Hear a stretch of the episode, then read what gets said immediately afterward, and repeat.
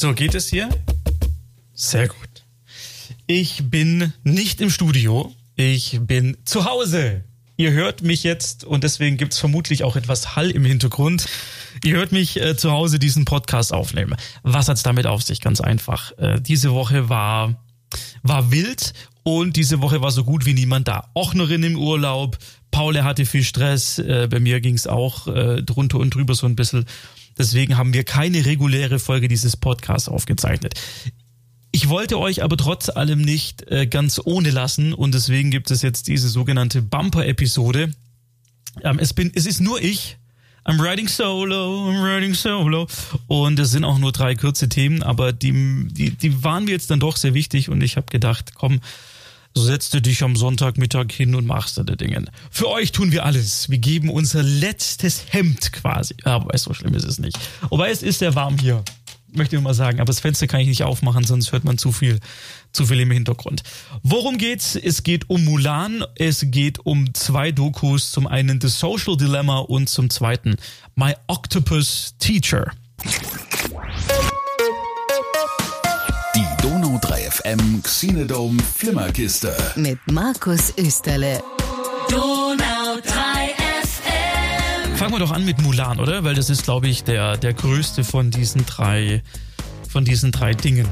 Mulan hätte eigentlich ins Kino kommen sollen, diese Realverfilmung. Es ist ein weiterer Teil aus diesem lustigen Reigen, den Disney vor zwei Jahren, glaube ich, angefangen hat, nämlich, weil sie gar keine Ideen mehr hatten, zu sagen, hey, wir hatten doch mal in den 90ern und auch davor sehr erfolgreiche Zeichentrickfilme, lass uns sie doch einfach in real verfilmen und äh, es hat uns schon Aladdin beschwert, der König der Löwen, ähm, die Schöne und das Biest, Dumbo und jetzt eben auch Mulan.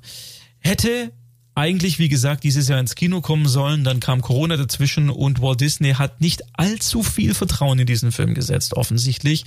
Warner Brothers hat's vorgemacht, die haben Tenet ins Kino gebracht. Es ist ein Erfolg, zumindest sofern man in diesen Zeiten von einem, von einem finanziellen Erfolg sprechen kann. Aber Disney hat gesagt, nein, wir bringen den gleich bei unserem Streamingdienst Disney Plus raus und dann auch nicht für den normalen Betrag, den man sowieso zahlt. Nein, es ist quasi Premium VOD und da wird eine Gebühr von, ich glaube, in Deutschland 21,99 fällig, um diesen Film zu sehen. Sie sind aber so fair gewesen und haben von vornherein gesagt, ihnen wird es, ich glaube, ab dem, ab dem 4. Dezember oder zumindest im Dezember regulär auch auf Disney Plus zu streamen geben. Also wer nicht bereit ist, jetzt Kohle zu zahlen, ähm, der muss sich halt noch ein bisschen gedulden. Aber um die Weihnachtszeit, vermutlich um das auch nochmal dann um Weihnachten noch ein bisschen zu pushen, Disney Plus, wird er dann für alle verfügbar sein. Der Originalzeichentrickfilm ist aus dem Jahr 1998. Ich sag's gleich vorweg. Es ist bei weitem nicht mein Lieblings-Disney-Trickfilm. Das war so Ende der 90er, wo es dann schon abgeflacht hat. Wir erinnern uns, Aladdin, mega Erfolg, nach wie vor super. Schöne und das Biest, ebenso König der Löwen, die Ariel, die Meerjungfrau, mit dem hat's 89 angefangen. Und dann ging es so ein bisschen ab. Ich fand mit, mit Tarzan, Anfang der 2000er, glaube 99 war es, gangst du mal so ein bisschen nach oben. Aber Mulan jetzt zumindest bei mir nicht unbedingt den hohen Stellenwert. Deswegen war ich umso gespannter, wie diese, diese Realverfilmung jetzt tatsächlich werden wird. Regie hat geführt Nikki Caro, eine neuseeländische Regisseurin, die dann auch gleich äh, gesagt hat, wir drehen diesen Film, der in China spielt, in Neuseeland. Da sieht's genauso aus und mit ein bisschen Computereffekten äh, kriegt man die Illusion dann hin. Ist mir auch persönlich nicht aufgefallen. Also ich habe es erst im Nachhinein gewusst, dass er in, in, in Neuseeland gedreht wurde hätte ich jetzt nicht bemerkt, wenn es mir nicht gesagt worden wäre.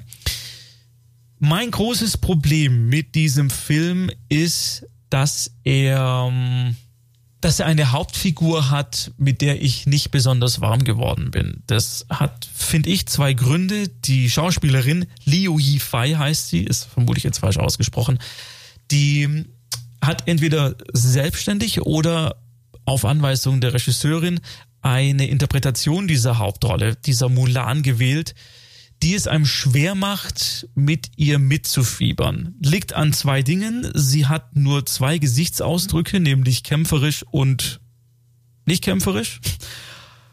Man erfährt auch nicht allzu viel über ihren, über ihren Hintergrund. Das einzige, was man wissen muss, ist, dass sie ein sogenanntes Chi hat, also eine, eine spirituelle Eigenheit, die es ihr erlaubt, ähm, kämpferisch sehr agil zu sein, um es mal nett auszudrücken. Und das hebt sie zum Beispiel im Vergleich zum Zeichentrickfilm schon mal auf eine ganz andere Ebene. Im Trickfilm ist es einfach ein junges Mädchen, die gezwungen wird, weil ein Krieg ausbricht, für ihren Vater, der in den Krieg ziehen muss, einzuspringen, weil er einfach zu alt ist und vermutlich diesen Krieg nicht überleben würde. Deswegen äh, denkt sie sich eine Liste aus, sie verkleidet sich als Mann, weil natürlich damals nur Männer richtige Soldaten waren und in den Krieg ziehen durften, macht sich so auf, auf den Weg, um eben für ihren Vater, für die Sache zu kämpfen. Ist in dieser neuen Verfilmung jetzt nicht so, dass es einfach nur ein Mädchen wie jedes andere ist, sondern dadurch, dass sie dieses besondere Chi schon hat, wird sie schon auf eine besondere Ebene gehoben, was es dann, glaube ich, einfach noch ein bisschen schwieriger macht, mit ihr so mitzufiebern, weil sie ja schon besser ist als fast alle anderen. Sie muss trotzdem natürlich mit trainieren. Sie muss dieses, diesen gesamten Prozess, um dann eine richtige Soldatin oder ein richtiger Soldat zu werden, mitmachen. Das haben sie auch, fand ich, ganz ansprechend dargestellt. Auch die Kampfszenen sind, sind finde ich, sehr, sehr toll gemacht. Wer ähm, so, so alte chinesische Klassiker wie zum Beispiel Chinese Ghost Story kennt oder, oder Iron Monkey oder Crouching Tiger, Hidden Dragon, also wo die Schwerkraft auch ausgesetzt wird und Menschen einfach so durch die Luft Luft fliegen und da Kunststücke vorführen, während sie kämpfen. Genau das machen sie in diesem Film auch. Und fand ich eine schöne Verneigung auf diese alte chinesische Tradition des Filmemachens. Hat mich auch überhaupt gar nicht gestört.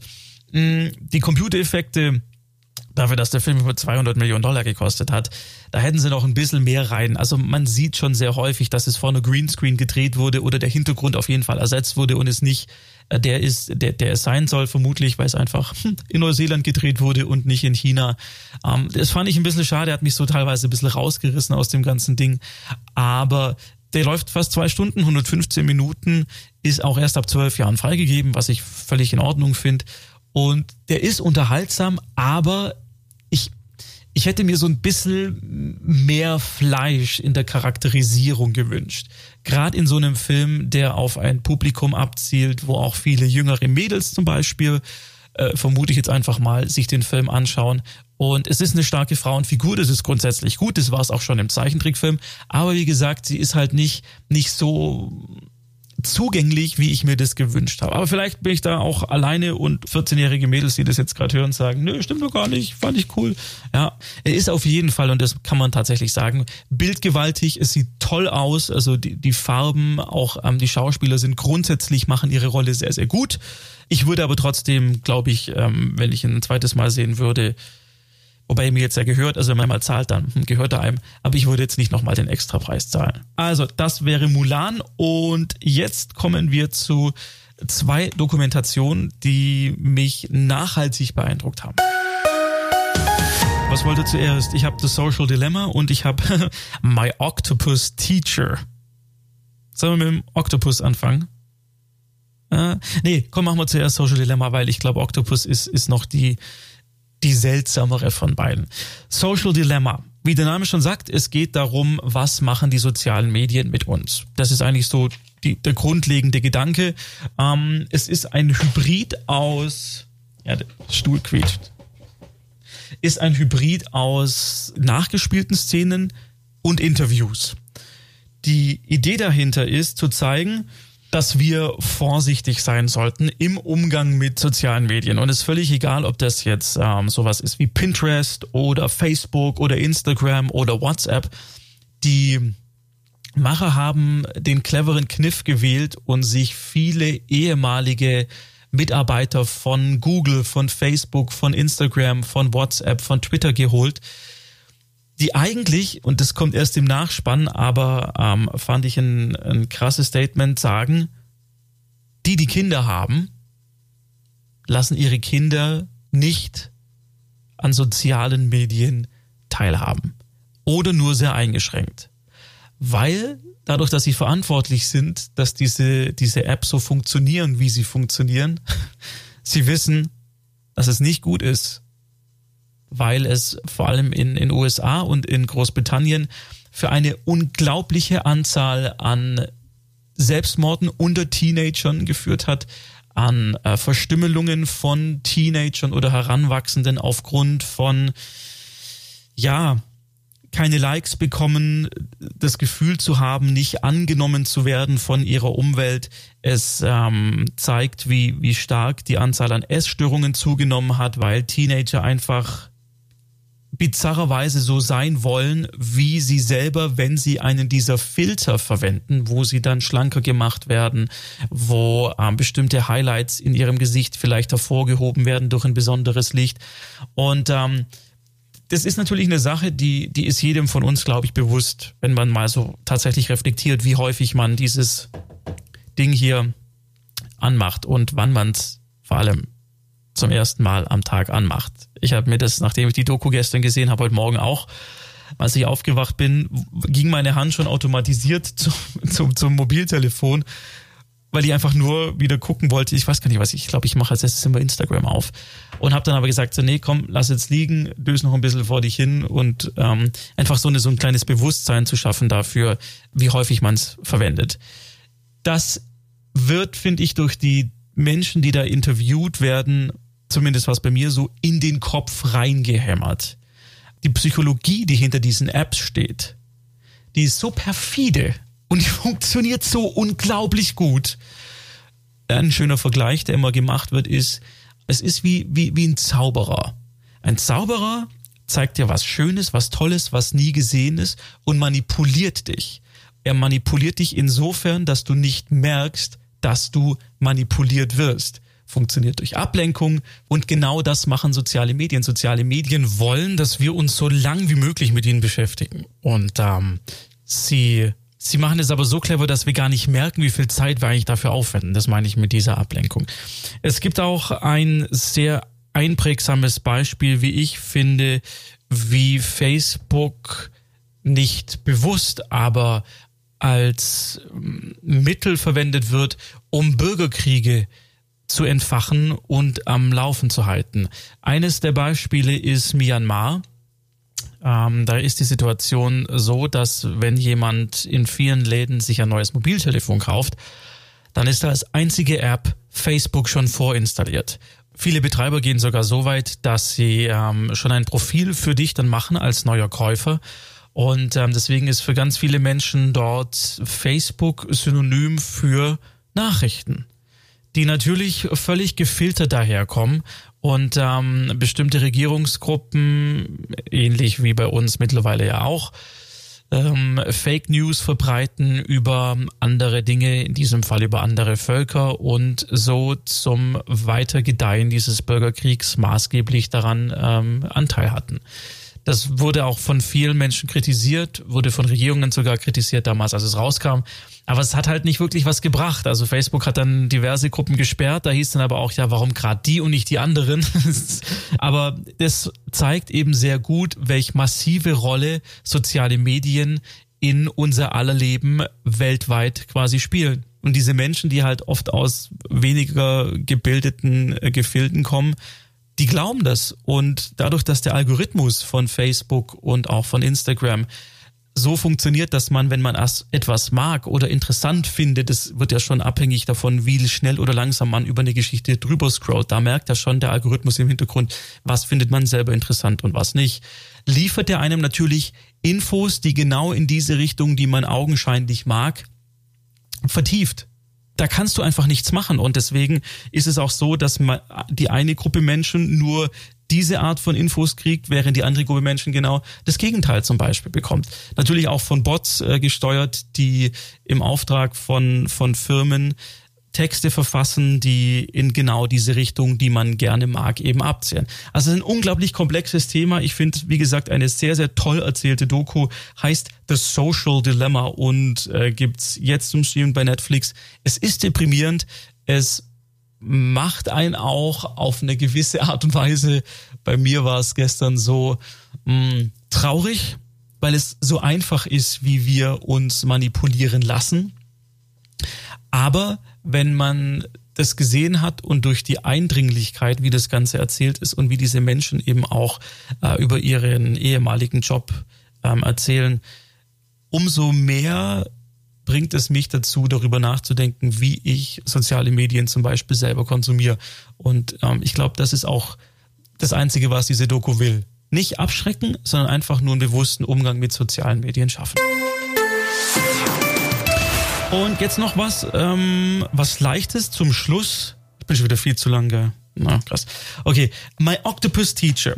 Es geht um einen Fotografen, Filmer, einen Mann namens Craig Foster, der lebt in, in Südafrika. Der ähm, hat viele Dokus gemacht und um das Jahr 2010 rum hat er Burnout bekommen. Keine Lust mehr auf seinen Job gehabt, ähm, keinen Antrieb mehr in irgendeiner Art und Weise weitere Dokus zu drehen. Das hat dann auch seine Familie ein bisschen zu spüren bekommen. Also er erzählt es alles selber in dieser Doku am Anfang hat dann aber vor ein paar Jahren angefangen, wieder ins Meer zu gehen, weil er direkt am Meer wohnt.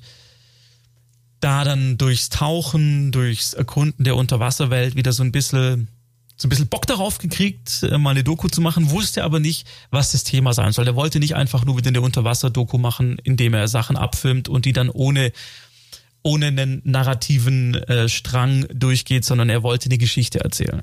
Eines Tages hat er einen Muschelhaufen unter Wasser gesehen, hat ihn gefilmt und auf einmal bewegt sich dieser Muschelhaufen und was ist es? Es ist ein Oktopus, der sich diese Muscheln an seine Saugnäpfe gemacht hat, um sich vermutlich zu schützen oder zu tarnen. Und er fand es so interessant, dass er diesem Oktopus nachgeschwommen ist. Der ist natürlich dann abgehauen. Am nächsten Tag ist er wieder ins Wasser gegangen und hat, kam über Nacht auch nicht von diesem, von diesem Erlebnis mit diesem Oktopus los.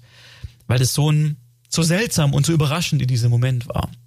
Hat sich dann auf die Suche am nächsten Tag gemacht, diesen Oktopus wieder zu finden und hat ihn auch gefunden. Von da an ist er jeden Tag ins Meer gegangen und hat diesen Oktopus gesucht. Bis eines Tages, nach so, ich glaube, es waren zwei oder drei Wochen, er wieder relativ nah an diesen Oktopus hin ist. Der hat sich offensichtlich auch an ihn gewöhnt und er streckte dann nur seine Hand aus und dieser Oktopus, eine von seinen Tentakeln, hat er dann selber ausgestreckt an die Hand hin und dann haben die beiden sich berührt und dieser Oktopus hat dann nicht mehr losgelassen. Ist näher gekommen, hat sich dann auf die Hand draufgesetzt und er war völlig fasziniert von diesem Erlebnis, dass sich ein Tier, das für uns so seltsam aussieht, fast so wie ein Alien aussieht, ähm, so überhaupt keine Scheu mehr hat und sich ja sowas wie eine wie eine Verbindung, eigentlich wie eine Freundschaft entwickelt. Und das hat er auch, oder sagt er auch so in, in dieser Doku. Und seitdem verging dann, verging dann kein Tag, wo er nicht äh, Kontakt zu diesem, zu diesem Oktopusweibchen gesucht hat, die ihm, und deswegen auch der Titel My Octopus Teacher, unglaublich viel über ihre Welt gezeigt hat, indem sie ihn hat einfach daran teilhaben lassen und mitschwimmen lassen.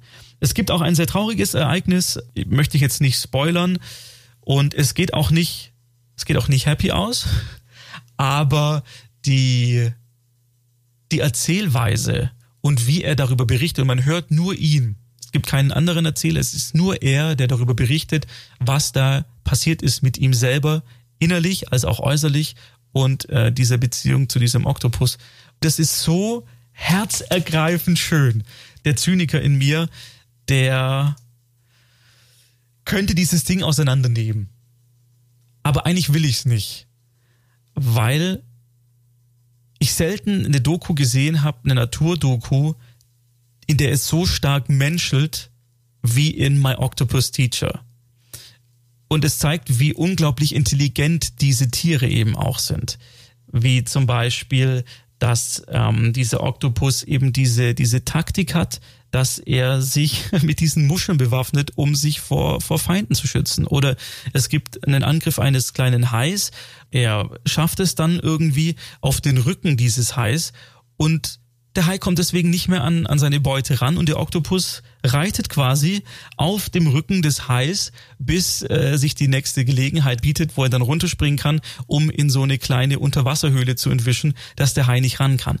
Und lauter solche, solche Kleinigkeiten werden da aufgezeigt und erklärt und es ist einfach unglaublich schön zu sehen, wie so ein seltsames Tier zu einem erwachsenen Mann eine Beziehung aufbauen kann. Der sagt auch sehr deutlich, dass es ihm sehr viel gegeben hat, dieses Ding, äh, diese Freundschaft in Anführungszeichen äh, zu diesem Oktopus für sein Seelenleben und für seine Art und Weise, wie er auch mit seiner Familie dann umgeht. Er sich dann auch die Frage stellt, ob das für, für dieses Tier, über das man eigentlich so wenig weiß, äh, auch so ist, weil ja da doch irgendwas, zumindest sagt er das, so eine Beziehung da sein muss. Und das ist, finde ich, ein unglaublich schöner Aspekt auch äh, oder ein Gedankenanstoß, um aus dieser Doku mitzunehmen, wie, wie gehen wir denn mit, mit Tieren, die uns umgeben, um? Also, ich meine, das sind Unterwassertiere, die sind nochmal in einer ganz anderen Kategorie, weil die einfach für uns jetzt zum Beispiel hier völlig, völlig entfernt sind und, und wir gar keinen Bezug dazu haben. Aber trotz allem ist es, ist es eine ganz toll gemachte Doku, die super ruhig erzählt ist. Es ist völlig unaufgeregt. Es ist fast schon so meditativ, also die Musik und wie er das erzählt. Ich würde mal sagen, Menschen, die mit Dokus nicht viel anfangen können, also My Social Dilemma und My Octopus Teacher, wagt mal, wagt euch da mal ran. Macht das Ding an einem Abend ähm, mal rein, nehmt euch wirklich mal 90 Minuten Zeit und schaut euch eine von diesen beiden an, weil die die etwas im besten Fall mit euch machen, was euch zumindest gedanklich vielleicht sogar ein bisschen weiterbringt. Das klingt jetzt sehr, sehr oberlehrerhaft. Sorry dafür, ich kann nicht anders. Aber ich glaube schon, dass sich gerade diese neue Art von Dokumentation, wo auch viel Geld reingesteckt wird, wo viel Liebe reingesteckt wird, die versuchen, Geschichten zu erzählen, dass die tatsächlich ähm, Menschen auch erreichen können, die mit Dokus eigentlich nichts anfangen können damit war es auch schon. Das wären meine drei Tipps. Also Mulan, ja, Social Dilemma auf jeden Fall top und My Octopus Teacher super weird, sehr, sehr seltsam, aber auf jeden Fall empfehlenswert. Und nächste Woche sind wir dann in gewohnter Manier mit Paolo und Saskia wieder da und dann auch aus dem Studio ohne seltsamen Hall im Hintergrund. Schaut Filme, geht vor allem ins Kino, ähm, guckt, dass, guckt, dass ein bisschen Geld reinkommt und euch eine schöne Woche. Bis zum nächsten Mal.